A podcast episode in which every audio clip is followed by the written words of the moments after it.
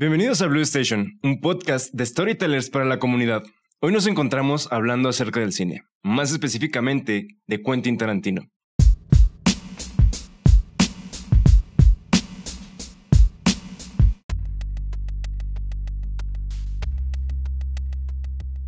El día de hoy nos acompañan el profesor Javier Rubio y el alumno Octavio Sandoval, con quienes discutiremos el estilo de Tarantino, su película más reciente Once Upon a Time in Hollywood, entre otras.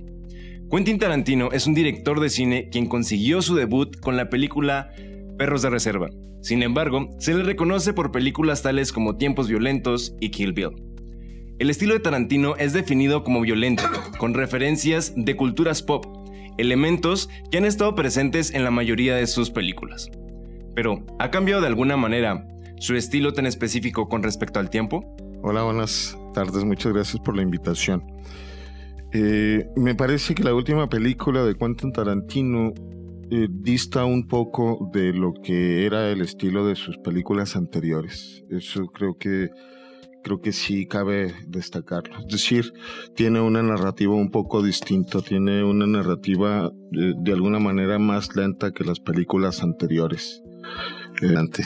No, yo también estoy de acuerdo, profe. Creo que. O sea, sí se nota mucho el cómo cambia el estilo de Tarantino, por ejemplo, de películas como este, Bastardo sin Gloria. Claro. O de Django sin cadenas. Se nota cómo cambia el estilo totalmente a Once Upon a Time in Hollywood, como dice que es, es una película más lenta. Eh, bueno, tarda más, creo, en desarrollar todos los personajes que tiene. Exacto. Eh, por ejemplo, los, eh, lo, lo, que acabas de decir de, de, de Django Unchained y, y la de eh, Y la de Bastards, de Glorious Bastards.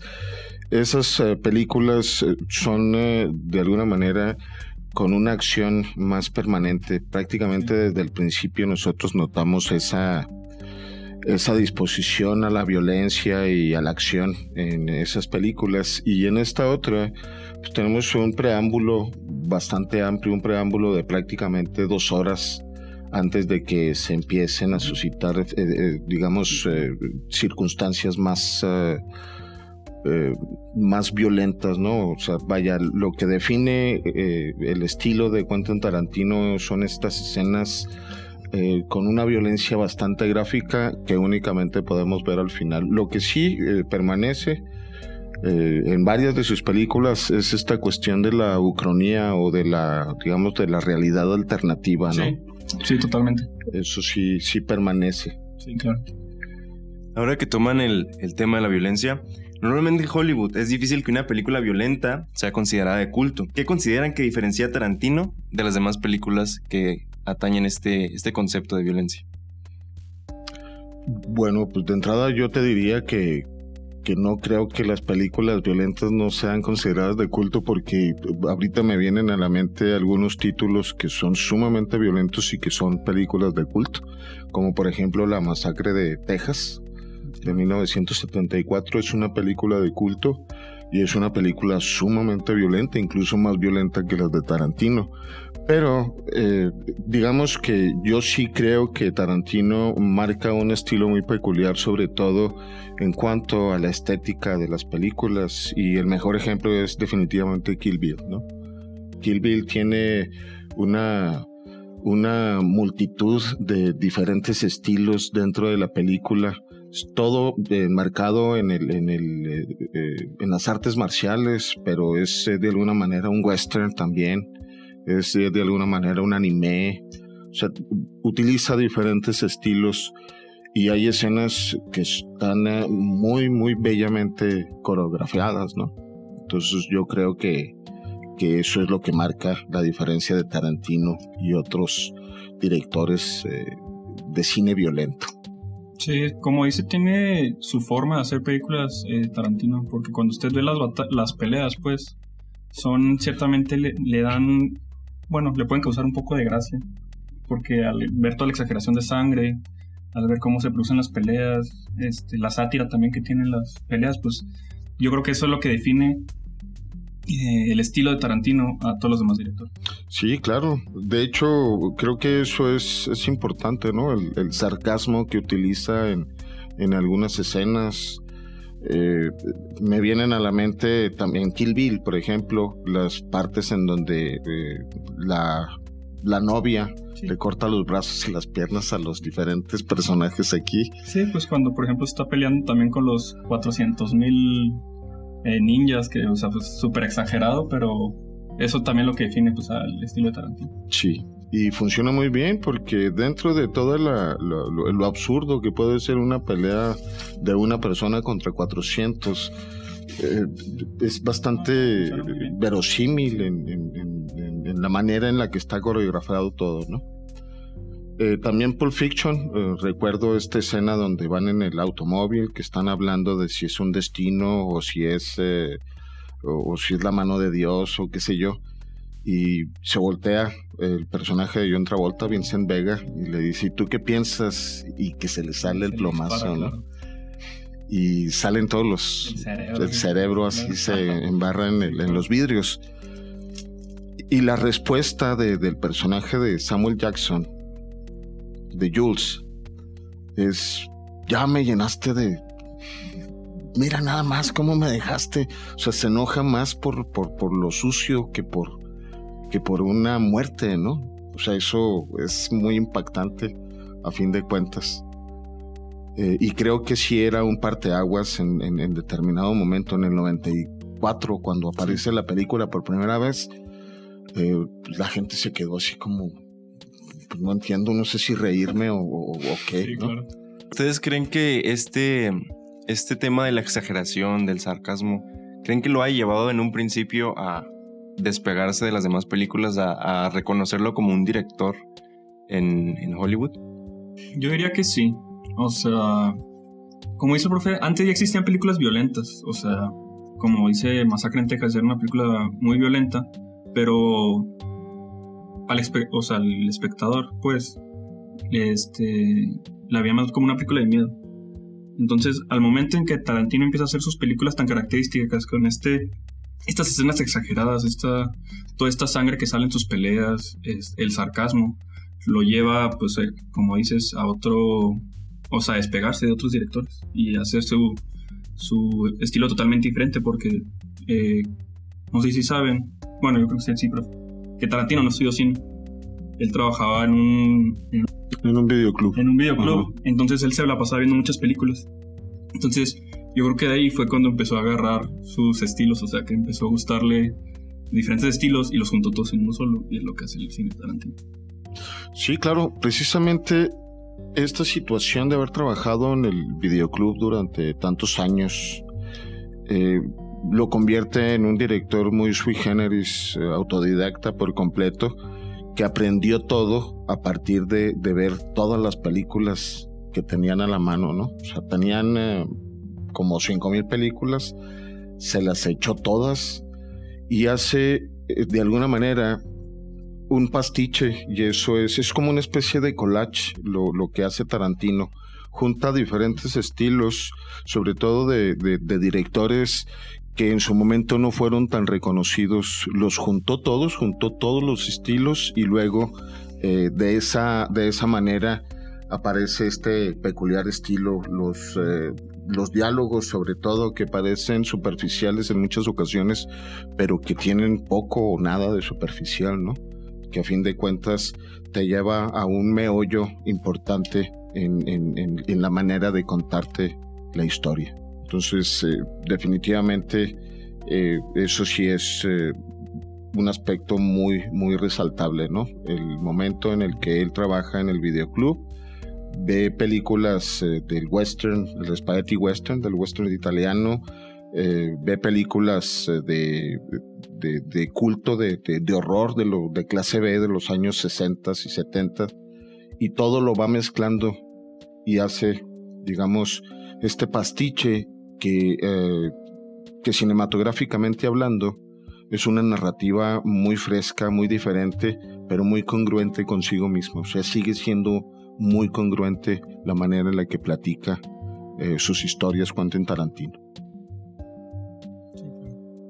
Este, ahora tomando el tema de, del storytelling, de las historias, de cómo cuenta sus películas, pues, este, últimamente en redes sociales muchas personas han comentado el, este disgusto, ¿no? Este cambio de como de la manera en la que habían llevado sus películas, ¿no? De la violencia desde que empezaba o incluso desde la mitad, que ahora se llevó hasta el final de la película. Pero, ¿creen que entonces la violencia es el tema principal de Quentin? O sea, la historia queda totalmente de lado o igual la historia tiene algún cierta, cierta importancia que tal vez la, eh, la sociedad en general no logra interpretar.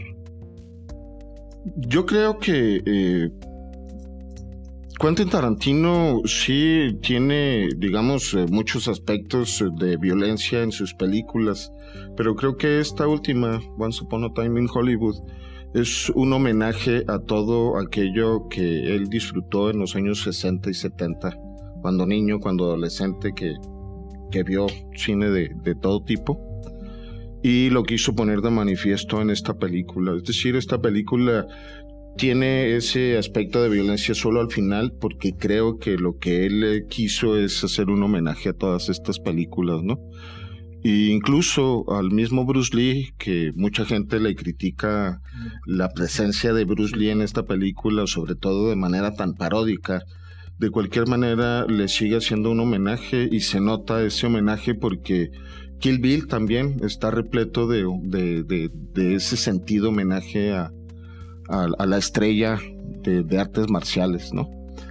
Y de alguna manera, eh, la violencia, pues eh, como es parte de su estilo, lo tiene que colocar, pero igualmente eh, tal vez no, no hubiera sido tan necesario. Pero por otro lado, también hay que decir, el tipo nació el mismo día que yo, el 27 de marzo, nada más que él siete años antes que yo. Y eso eh, tal vez marque una pauta, ¿no? El vato es, eh, es Aries. Para los que creen en el estilo, en el asunto este de los horóscopos, entonces una característica es esta venganza, pero esta venganza justificada. Entonces sus películas, de alguna manera, si ustedes se fijan, el Bastardo sin Gloria, el Diego eh, de Django desencadenado y esta última, What's Upon Time in Hollywood, es como una especie de revancha a situaciones que son sumamente injustas y Tarantino trata, digamos, de plantearlo, por lo menos en la ficción, eh, plantear que las cosas pudieron haber sido así, ¿no? Es una venganza sangrienta, violenta, pero justificada. Sí, no sé, este...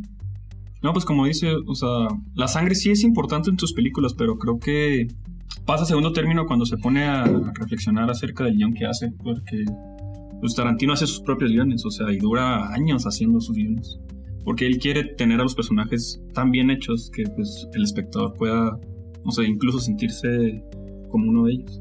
Y como dice el profe, pues esta última película, Once Upon a Time in Hollywood, es un homenaje este, al cine que él vio, porque bien pudo haber hecho la película totalmente diferente, en donde Charlie Manson pues tuviera todo el protagonismo. Y, y no, aquí Charlie Manson pues aparece, ¿me parece un minuto?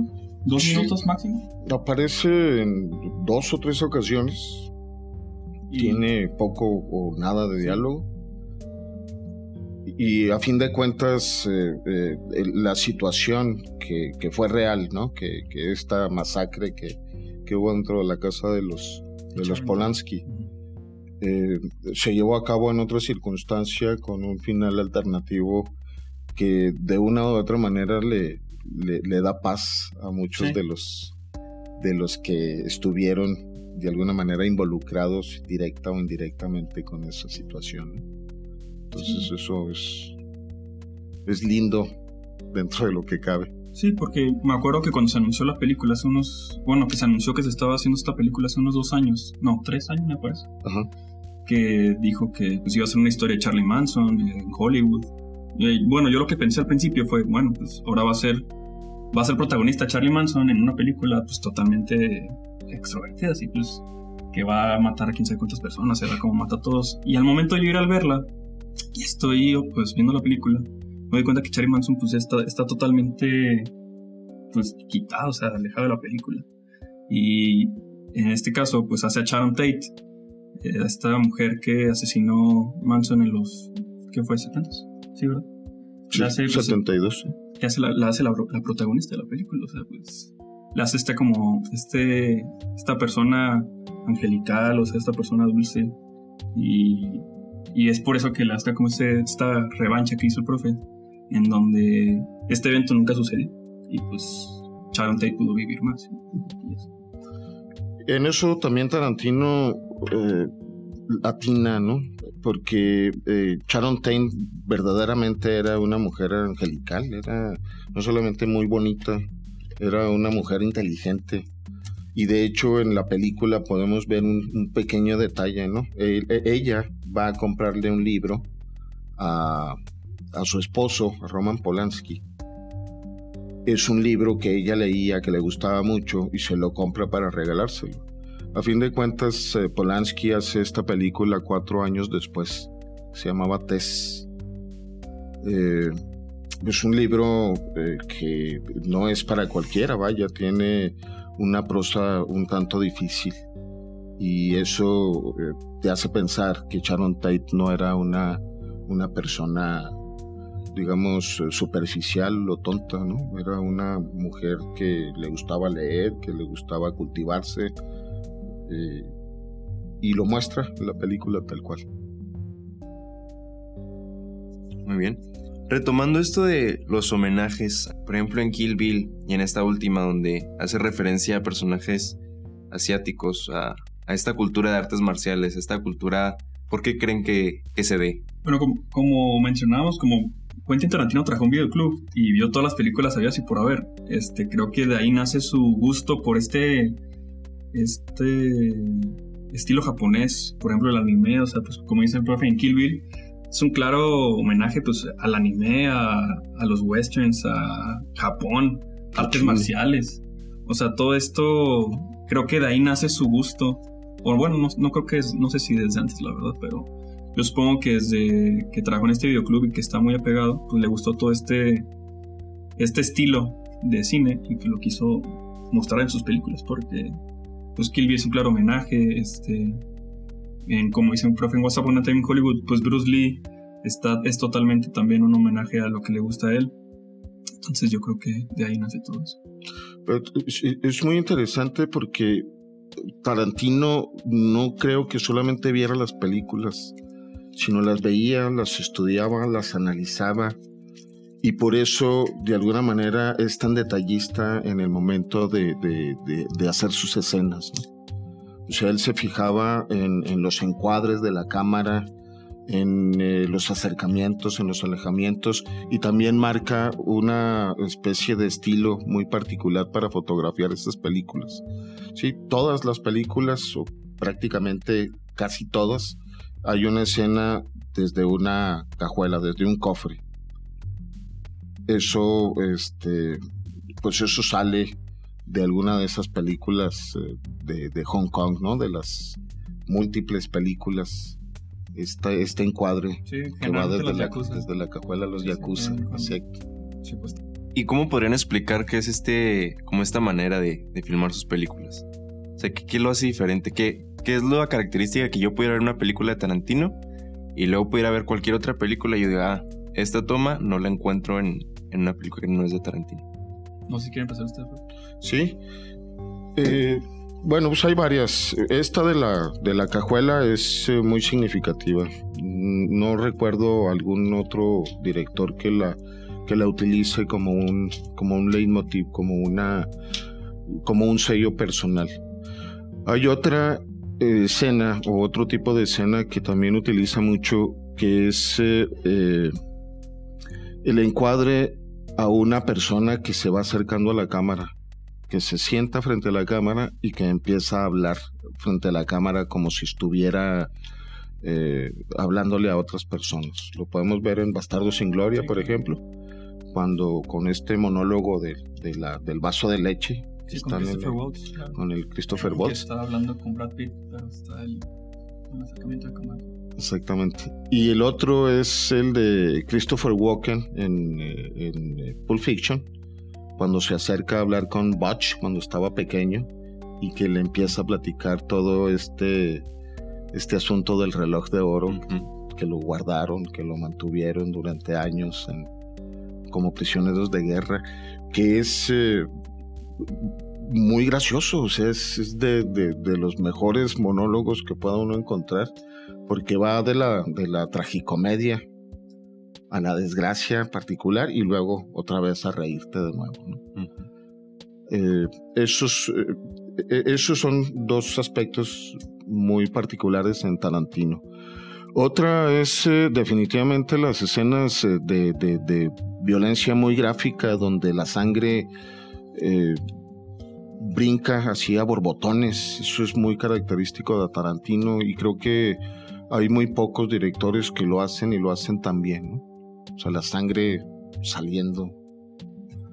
Así es. Sí, yo diría que sí. O sea, sin duda las escenas donde, en donde se ve cómo la sangre sale de los cuerpos así de manera exagerada es algo súper característico de él. O sea, por ejemplo, eh, mi novia, pues nunca, nunca antes había visto una película de Quentin Tarantino hasta que fuimos a ver eh, Once Upon a Time in Hollywood y le llamó la atención cómo es que en la última escena, que es cuando, bueno, no, en la, cuando se supone que van a matar a, a Sharon Tate, los Manson, le llama la atención cómo es que sale toda esta sangre gráfica, cómo se golpean, cómo es que Brad Pitt agarra a una de las manos y le empieza a chocar con la pared. Eso le llamó mucho la atención creo que es algo que pues ningún otro director tiene en todas sus películas porque él en todas sus películas tiene, tiene esa escena y también como dice el profe las de acercamiento pues también son súper reconocidas. Eh, la que más me llama la atención a mí es la de Bastardo sin Gloria cuando están este Brad Pitt y Christopher Waltz están discutiendo para llegar a un acuerdo.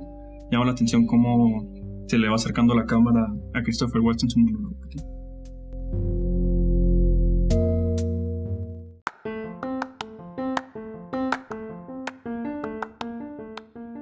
Ahora tendremos un break para los anuncios de la próxima semana.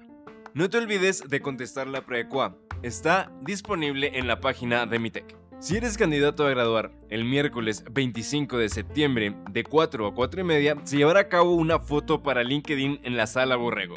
El jueves 26 de septiembre de 4 a 6 de la tarde se llevará a cabo el Café Literario, espacio de charla literaria con padres de familia partido de básquetbol femenil contra el TEC de Monterrey, Querétaro. Y el domingo, de 2 a 3 y media de la tarde, se llevará a cabo el partido de básquetbol femenil contra la VM Querétaro. El sábado 28 de septiembre, de 5 y media a 7 y media de la tarde, se llevará a cabo el Festival de Monólogos TEC UTEP.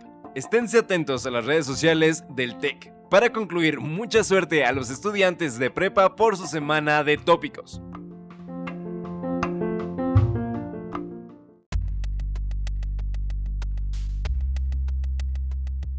Bueno, ahora retomando un poco sobre este por qué es una por qué sus películas, bueno, son consideradas como de culto. ¿Qué me podrían decir de, por qué son consideradas así? O sea, ¿qué, ¿qué aspectos yo puedo identificar con una persona que no sabe de cine que me digan, ah, por esto es una película de culto?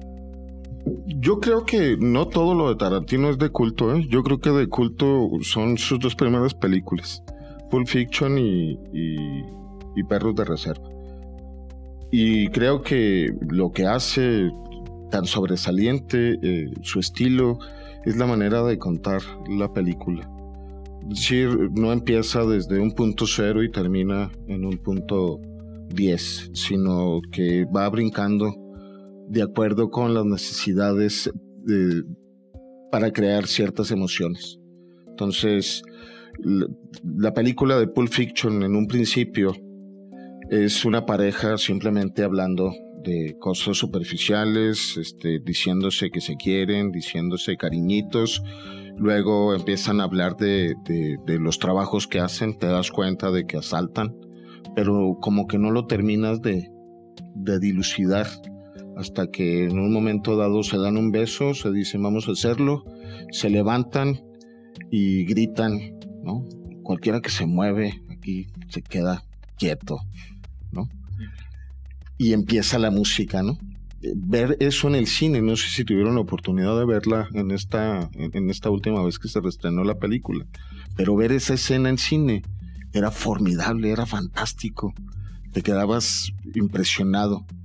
De ahí empieza a contarte la historia en diferentes fragmentos, sin una línea aparente, pero a fin de cuentas, la escena final, todo encaja a la perfección.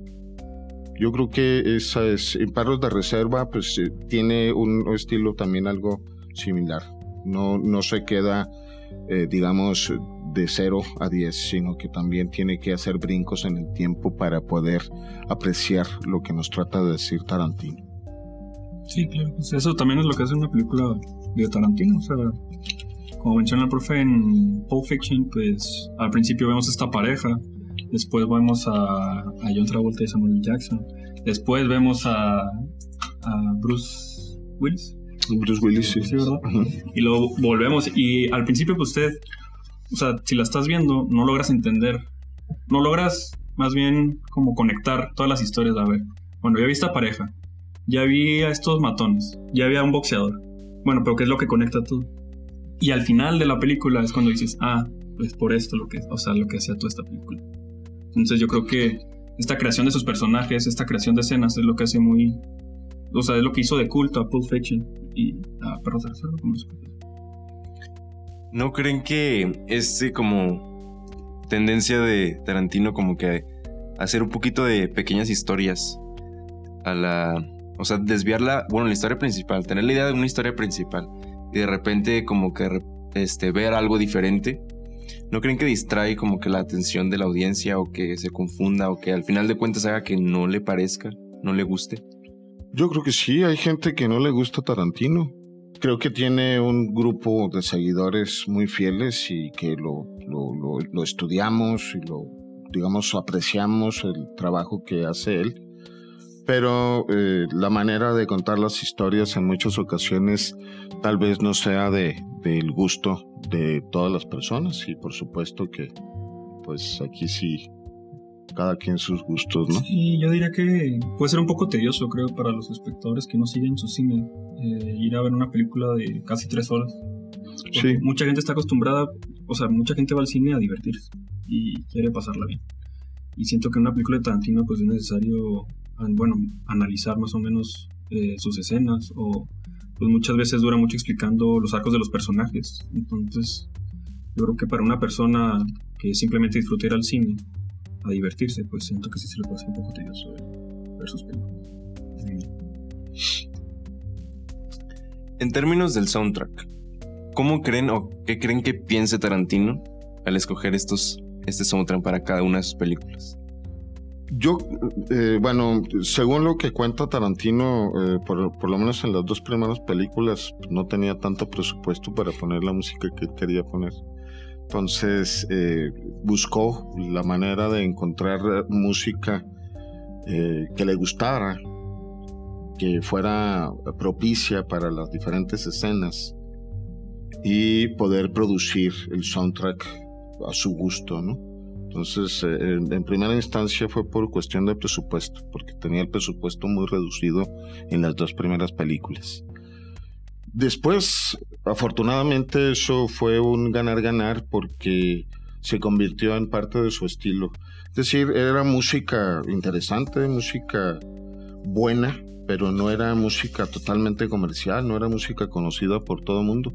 Solamente hay una en Pulp Fiction que es una canción, bueno, dos, que son canciones que fueron en su momento famosas y reconocidas. Una de Ricky Nelson, que es esta que se llama Lonesome Town, y, una de eh, Wind on Fire, que aparece en los créditos al principio. De ahí en fuera todas las demás eran música completamente desconocida. Entonces eh, Tarantino la, la utiliza en sus películas y de repente es un boom y vuelven a, a pegar esas rolas. No solamente en, en- en Grecia, como es el caso del tema principal de Pulp Fiction, sino ya en todo el mundo, ¿no? Es, es- padre, eso es interesante. Y eso se convierte después en, en- eh, digamos, un aspecto primordial en las siguientes películas. En Jackie Brown utiliza una música también muy particular, que es la que creo que no habíamos mencionado. ¿no? No, Jackie Brown.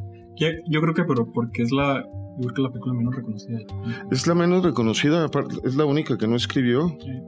también. es la que menos me gusta a mí también particularmente.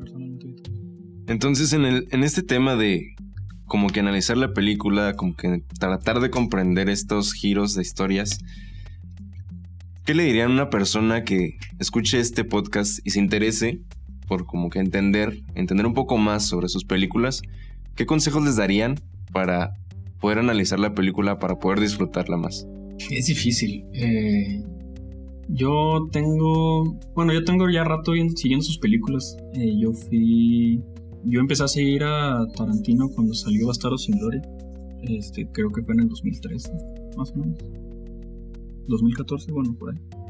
Y a mí lo que me llamó mucho la atención fue su estilo tan característico de hacer episódicos las películas. O sea, eh, al principio la mayoría de sus películas están divididas por episodios. por ejemplo, en Pulp Fiction viene episodio 1, episodio 2 y episodio 3. Este, y recuerdo que yo al ver las películas me llamaba mucho la atención su historia de contar la película. Y pues la disfruté todavía más este, cuando, o sea, con el, con el guion que hizo Tarantino, pues era muy sarcástico, era muy gracioso, muy satírico. Y eso fue lo que me llamó la atención. Y por ejemplo, cuando fui a llevar a mi novia, cuando fuimos a ver Once Upon a Time in Hollywood, ella también disfrutó mucho su estilo tan característico de contar las películas este, con esta sátira. Entonces yo diría que, que si van al cine a ver su última película, que no sé cuándo va a salir, este, pues disfruten, bueno, pues que vayan al cine a disfrutar la película, porque tiene un estilo muy característico de contar. Entonces, si, pues si te sientas a, así como a, sobrepensar lo que está pasando, pues muchas veces vas a decir, no, pues que esto no tiene sentido. Pero si simplemente vas a disfrutar y a, a ver ese estilo tan característico, pues siento que sí la puedes disfrutar sin problemas. Pues mira, eh, coincido con Octavio en el eh, sentido de disfrutar la película. El cine es una convención. Entonces, eh, la convención significa que uno como espectador va a ver una película y este, se va a creer todo lo que aparezca en la película porque es el universo que se te está proponiendo dentro de la película. Entonces, eh, yo voy abierto a que me cuenten una, una charra, una total fantasía y, yo tengo que creérmela. Digamos que eso es, va junto con el precio del boleto que pago. Voy a ver la película, voy a adentrarme en el universo que me está proponiendo el director y voy a disfrutarlo y en el momento en que lo disfruto, tal vez no necesite entender todo lo que me esté tratando de decir el director. Simplemente me va a ser más fácil disfrutar la película a si estoy poniéndole peros a las circunstancias, ¿no? De entrada, Kill Bill sería horrible, absurda y ridícula cuando la cuando la, una sola persona se enfrenta a 400 personas y, y, les gana a todos y a todos los mata, ¿no? Eso es completamente absurdo, eso no podría suceder. Pero yo pago y estoy convencido de que, de que eso está bien. Ahora, la manera en la que Tarantino te cuenta estos absurdos es tan congruente consigo mismo que termina siendo muy enriquecedor para un espectador ver una película donde te plantean un absurdo y, ese absurdo es eh, tan, eh, tan congruente, tan bien hecho que, te, que, lo, que lo crees, lo disfrutas, gozas el, el, momento. Entonces, para mí es eso, disfrutarlo y entrar convencido de que lo que voy a ver está bien hecho, aunque sea completamente absurdo. Es absurdo, pero congruente consigo mismo. Ok. Y hablando de esto de disfrutar la película, ¿cuál es la mejor película para usted de Tarantino?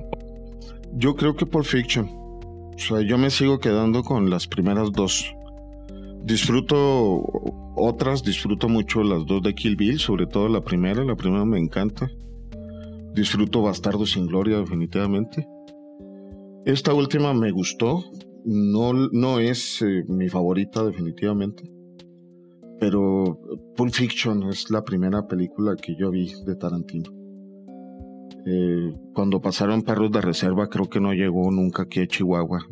Perros de Reserva llegó mucho tiempo después a los cines debido al, al éxito que tuvo Pulp Fiction. Pero Pulp Fiction me, me, me, me atrapó, me, me, dejó me dejó anonadado prácticamente. Entonces eh, me quedo con Pulp Fiction, definitivamente. ¿Y qué fue, qué fue la característica de la película que hizo que usted se quedara con esa película? La sorpresa. La sorpresa. Eh, es decir, por ejemplo, estos dos personajes que están hablando en el restaurante y que se levantan a saltar y que empieza la música y los créditos, los créditos eh, propuestos de una manera completamente diferente, ¿no? Que va apareciendo los nombres de los protagonistas y el, título de Pulp Fiction se va, se va alejando de la, de la pantalla. Eso, eso me pareció fascinante, ¿no? Y luego ya empieza la narrativa y va sorpresa tras sorpresa, ¿no? El, momento en el que, eh, en el que le disparan al, al, individuo aquí en el, en el carro, eh, los diálogos, el diálogo del café, por ejemplo, con, con el personaje mismo de Quentin Tarantino. Eh, y, cosas que no te ibas esperando a lo largo de toda la película. Yo creo que la sorpresa es, es lo mejor de Pulp Fiction.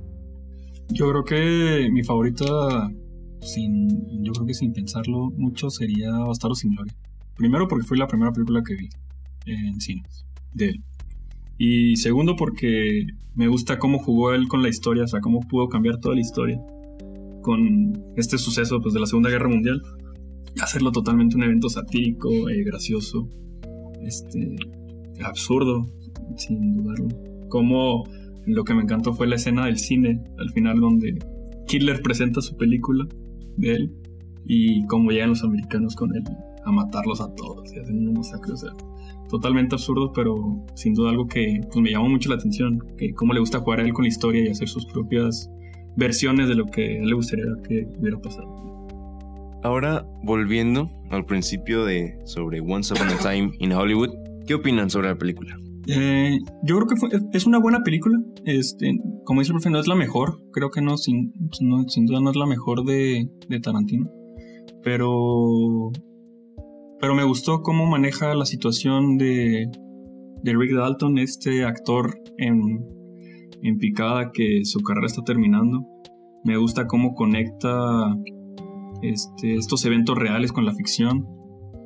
Eh, puede parecerle pesado a muchas personas y yo creo que fue lo que no les gustó. Este, cómo dura tanto en llegar al clímax, es decir, por ejemplo en Pulp Fiction pues tenemos, eh, tenemos impactos desde el principio de la película, en Bastardos sin Gloria también, en Django sin cadenas también. Y por ejemplo en Once Upon a Time in Hollywood dura mucho en llegar a un punto de la película en donde la gente pueda este, sentirse pues, interesada. Eh, a mí me gusta eh, Once Upon a Time in Hollywood. Me gusta por el desarrollo de los personajes. Cómo, cómo van eh, dándote a conocer a los tres personajes centrales cómo se va dando también la relación entre, entre Rick Dalton, que es el personaje de DiCaprio, y el de Brad Pitt, que es, no recuerdo el nombre. Eh, cómo se va dando esta relación, cómo vas conociendo pequeños detalles.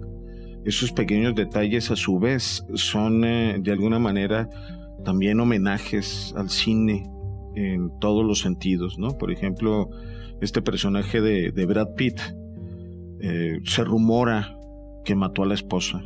Es, ese rumor sucedió en la vida real con dos actores, con Natalie Wood, que es la, la esposa asesinada que encontraron ahogada ahí en, una playa de una isla, y su esposo que era Robert Wagner, que era un, actor también de los años 70 de televisión. ¿no? Entonces esta historia, este chisme, lo toman y, se lo colocan a, Brad Pitt. Entonces, eh, de cualquier forma, aún con ese rumor, el personaje de, Brad Pitt te resulta muy encantador, sobre todo te resulta encantador por el, por el asunto de la amistad. Son personajes muy leales y esto te lo va desarrollando a lo largo de la película. El personaje de, Leonardo DiCaprio está en una depresión tremenda y la única salida que tiene es este. Entonces, eh, eso es por un lado. Por otro, pues eh, el desarrollo también del personaje de, de, Sharon Tate con Margot Robbie, que de hecho es una actriz sorprendente porque no solamente es guapa, sino que le das a, le das cualquier papel y la, y la mujer lo desarrolla estupendamente bien, cualquiera que le pongas, ¿no? Y eh, aquí saca la frescura y la dulzura de Sharon Tate muy a la luz. Entonces es, es realmente un, un placer, digamos, ver este desarrollo de los personajes. Eso es lo que a mí me gusta más de la película de Once Upon a Time in Hollywood. Por eso se tarda tanto en llegar al clímax, a esta escena de, de, acción que todo el mundo está esperando, yo creo que desde los primeros 20 minutos, ¿no? Sí, claro. Sí, más por ser una película, bueno, un, evento tan trágico, uno pensaría que por ser la familia Manson, pues va a haber sangre desde el principio. decir, bueno, era lo que yo esperaba cuando entré, sí. Pues bueno, es, Charlie Manson, un asesino serial. Su familia está loca. Este, este evento pasó en la vida real. Pues lo primero que nos va a dar va a ser una escena en donde se dé la sangre así por doquier. Y no, o sea, su personaje lo deja totalmente fuera de la película y hace protagonista totalmente a, a Sharon Tate, que es lo que me, gustó mucho de la película. También, como dice el profe, el desarrollo de los personajes es pues, increíble, yo creo. Se ve como eh, Rick Dalton, este personaje de DiCaprio, sufre de depresión, luego como que mejora con la amistad, luego cae otra vez, luego se, se va a Italia, su carrera como que otra vez va y luego se deprime otra vez, entonces está, siento que es algo padre de esta película. Muy bien. Antes de ya dar por terminado este episodio, quisiera que me contaran qué influencia ha tenido Tarantino en sus vidas. Ah, esa es una pregunta difícil. Eh, particularmente no, no, podría contestar eso. Creo que a lo largo de, mi vida, o sea, a mí me gusta el cine desde, desde pequeñito, desde creo que los cuatro años. Soy muy asiduo al cine y hay ciertas películas que me han marcado la existencia de una u otra manera.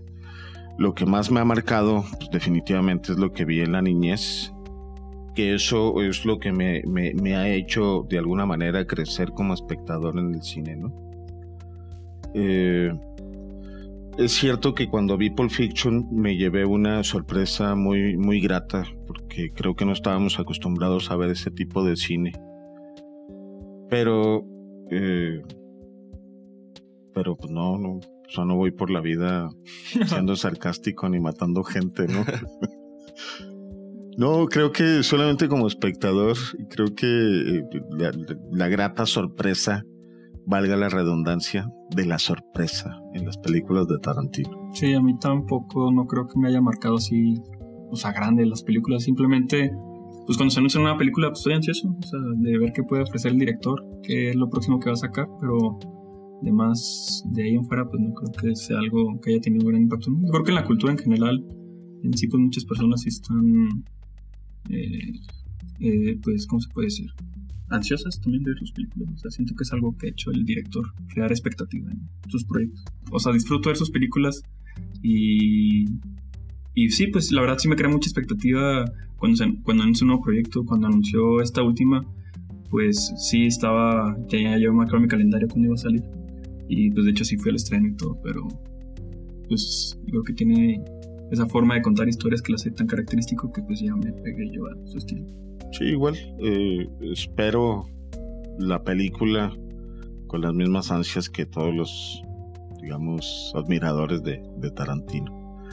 Y también eh, creo que algo que amplía esa expectativa es precisamente el elenco que, que fue capaz de reunir no solamente con DiCaprio y Brad Pitt y Margot Robbie, sino también una serie de cameos ahí muy interesantes. Scott Russell, eh, Michael Madsen, Al Pacino. O sea, vaya, junto a un elenco que en muy pocas ocasiones podemos ver junto. Y eso también pues, es muy atractivo. Sí, creo que fue algo que no mencionamos. Creo que todas sus películas tienen actores de primer nivel, en todas. Este, en Los Ocho Más Odiados, pues junto a a este mexicano de Evan Bichir. Está Bichir, eh, sí. Bichir, este, Samuel. Jackson, Kurt Russell. Y, y una actriz que, que a mí me gustaba muchísimo cuando adolescente, ¿no? que es Je- Jennifer Jason Leigh, que pues por fin le dieron la oportunidad de, de su vida, ¿no? Porque a mí me pareció siempre, además de muy guapa, una estupenda actriz, desperdiciada, porque salía en papelillos ahí. Y excelente papel que hace de Sí. racista, de, de esta mala que tienen los ocho más odiados. Pero sí es algo que no se mencionó en este podcast, pero en todas sus películas tiene actores de primer nivel que también es lo que crea mucha expectativa. O sea, es algo que llama la atención de quien fuera. O sea, algo, pues genial que tiene Tarantino también, que logra a contratar a muchas estrellas de Hollywood en la misma película. Pues les agradecemos mucho su compañía en esta primera edición de Blue Station. Gracias a ti. Gracias a ti. Muy bien, chicos. Gracias.